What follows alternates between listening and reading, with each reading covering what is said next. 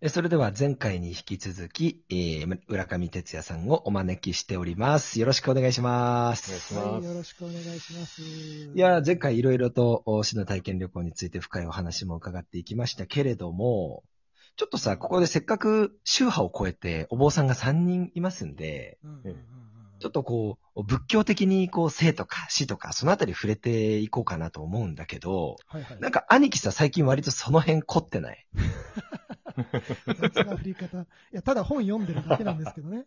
割となんかその辺さ、うんすごいこう、なんか真摯に調べてるっていうか、そういう印象あるんだけど、俺。なんかね、うんそのやっぱり時代を超えても、時代を超えてというか、やっぱり、なんていうのかな、時と場所関係なく人間にとって死ぬことっていうのは、まあ永遠の謎なんだよね。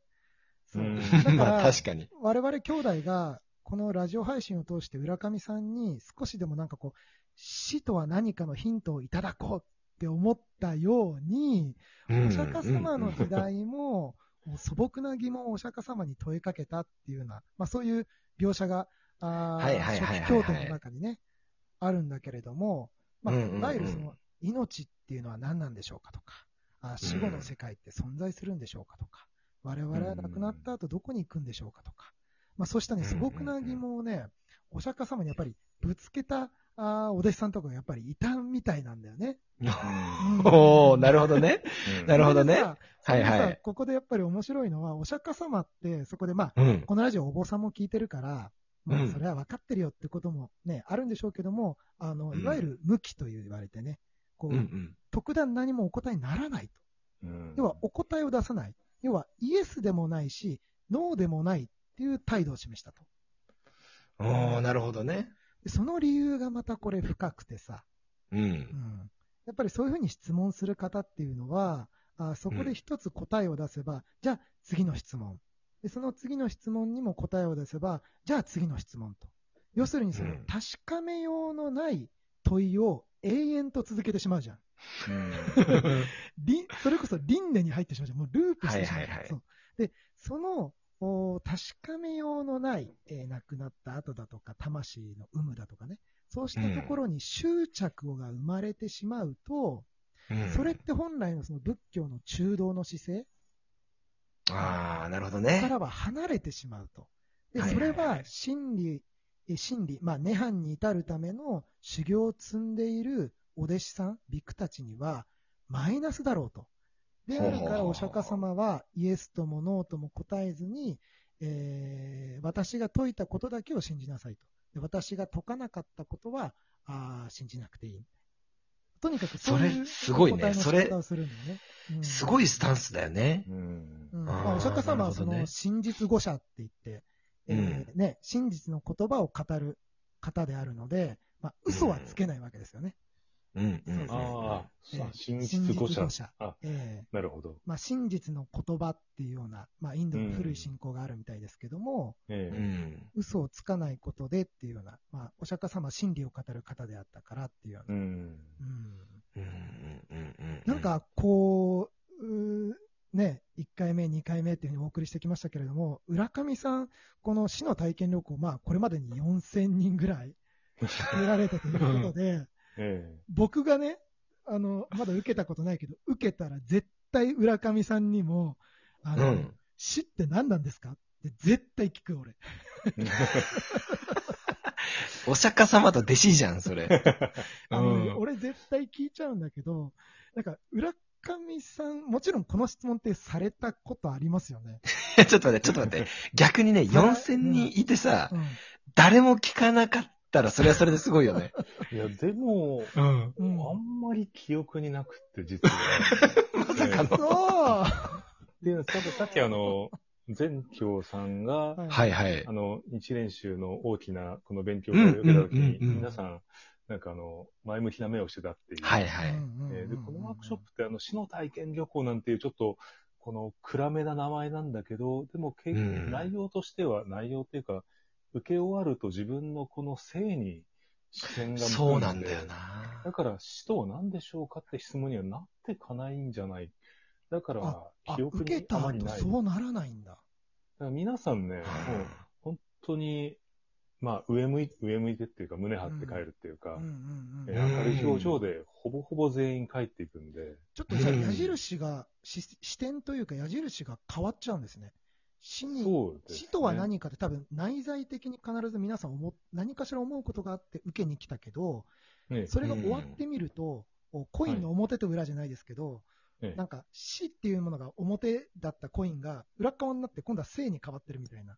えなんか視点が変わっちゃうから、死って何なんだろうって質問を投げかけずに、生きる活力に溢れて終わるっていうことなんですね。うーん。すごいな。あのこちらとしてはあんなあんまりその意図的なことは挟まないようにしてるんですけど、うんうんまあで、も、ただ、終わった後の気持ちのリカバリーには努めてて、はあ。ーなるほど。ならないように。でも、死の体験旅行って、えあの、私は受講者としての立場としても、え、え。え、こう、する側の立場としても、やっぱり気をつけてるのが、え。結構こう、今で言うセンシティブと言いますかえ、う、ん。なかなかな触れ幅のあるワークショップじゃないですか。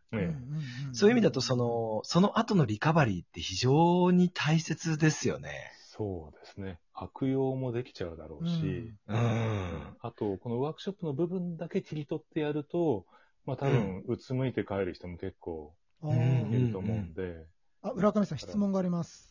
はい、はい、なんでしょこうの死の体験もう、もう受けに行け、受けに行け、もいや先ほどそのセンシティブっていう言葉ありましたけど、ええ。やっぱり死っていうものを短絡的に捉えてしまうっていうのは、ええ。それは避けたい事態だと思うんですよね。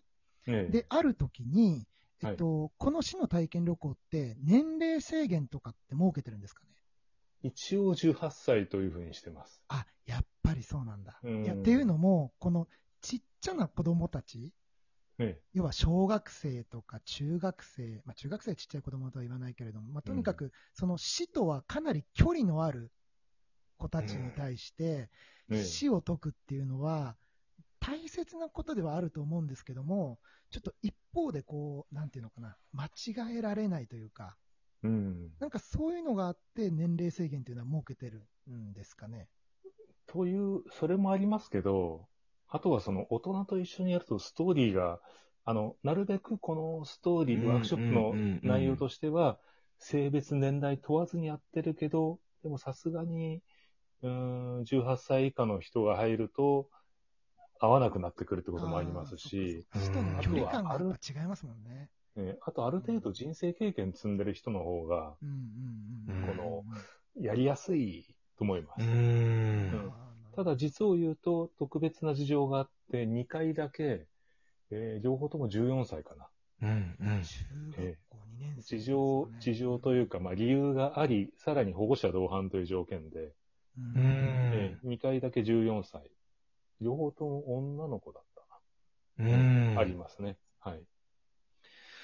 はあ、なるほど、なるほど。そういうこう、取り扱いというか、その、うん。ワークショップだけ切り取ると、やはり、かなり、持ってるこう威力が強いというか、そうですね。そういった中で僧侶として、えー全体シェアの場だとか、その後の個別の、会話を持って、リカバリーをしていくことで、それらも総合的に全部含めて、ワークショップとして、ええー受講した方が、帰るときには、こう、前向きにというか、え強い、こう、目をしてるというか、うん。私もそれがすごく印象的で、えでねあの、これ、不思議なのが、あのー私は2回受けたことがあるんですよね。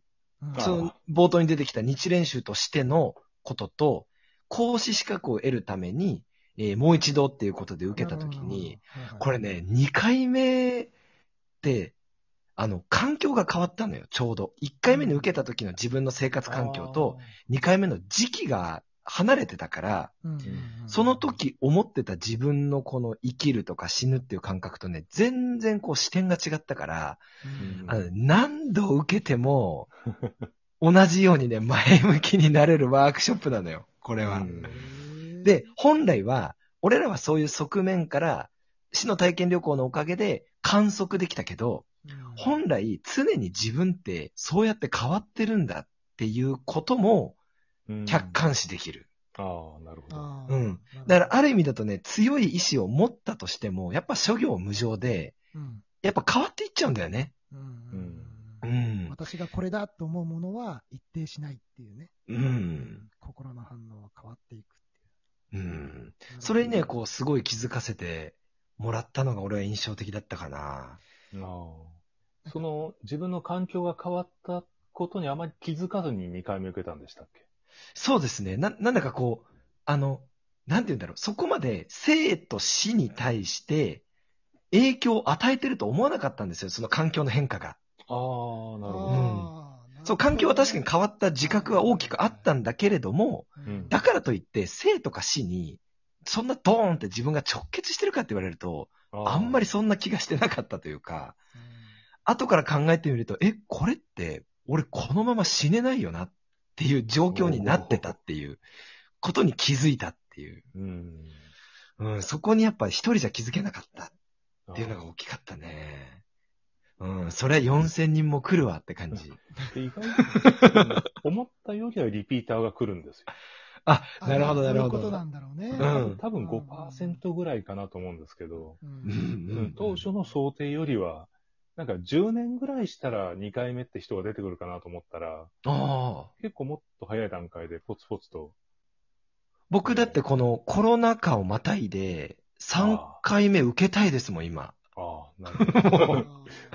うん。今さ、これ、あの別にね、勧誘してるわけじゃないけど、勧誘してるわけじゃないんだけどさ、兄貴もうちょっと行きたくなってるでしょ？まあね、一度ちょっと受けてみたいかなっていうね、うん。まあ、生きる活力は別にあるんだけど、あるんだけどね。うんうんあるんだけどうんうんそううん。だね、受けてみたい。うん。いやー、なんかこう、一気に深いテーマになりましたけれども、えー話も尽きぬところでございますが、そろそろお時間もありますので、えーもう一本、浦上さんをお招きして収録をさせていただきたいと思いますので、皆さんも引き続きお楽しみください。